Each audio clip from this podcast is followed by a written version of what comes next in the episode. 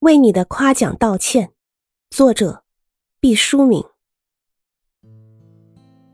朋友给我讲过一个故事，他到北欧某国做访问学者，周末到当地教授家中做客。一进屋问候之后，看到了教授五岁的小女儿。这孩子满头金发，眼珠如同纯蓝的蝌蚪，顾盼生辉，极其美丽。朋友带去了中国礼物，小女孩有礼貌的微笑道谢。朋友抚摸着女孩的头发说：“你长得这么漂亮，真是可爱极了。”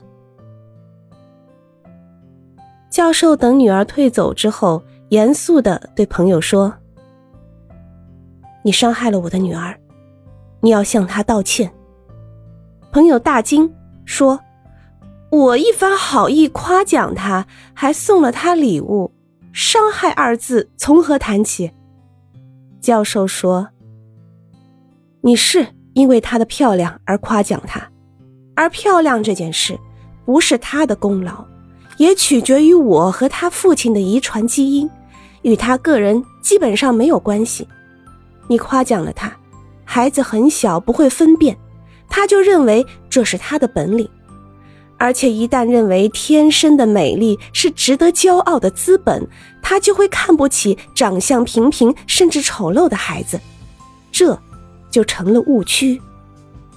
而且，你未经他的允许就抚摸他的头。这使他以为一个陌生人随意抚摸他的身体，而可以不经他的同意，这也是不良引导。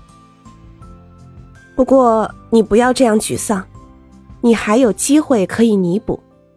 有一点你可以夸奖他的，这就是他的微笑和礼貌，这是他自己努力的结果。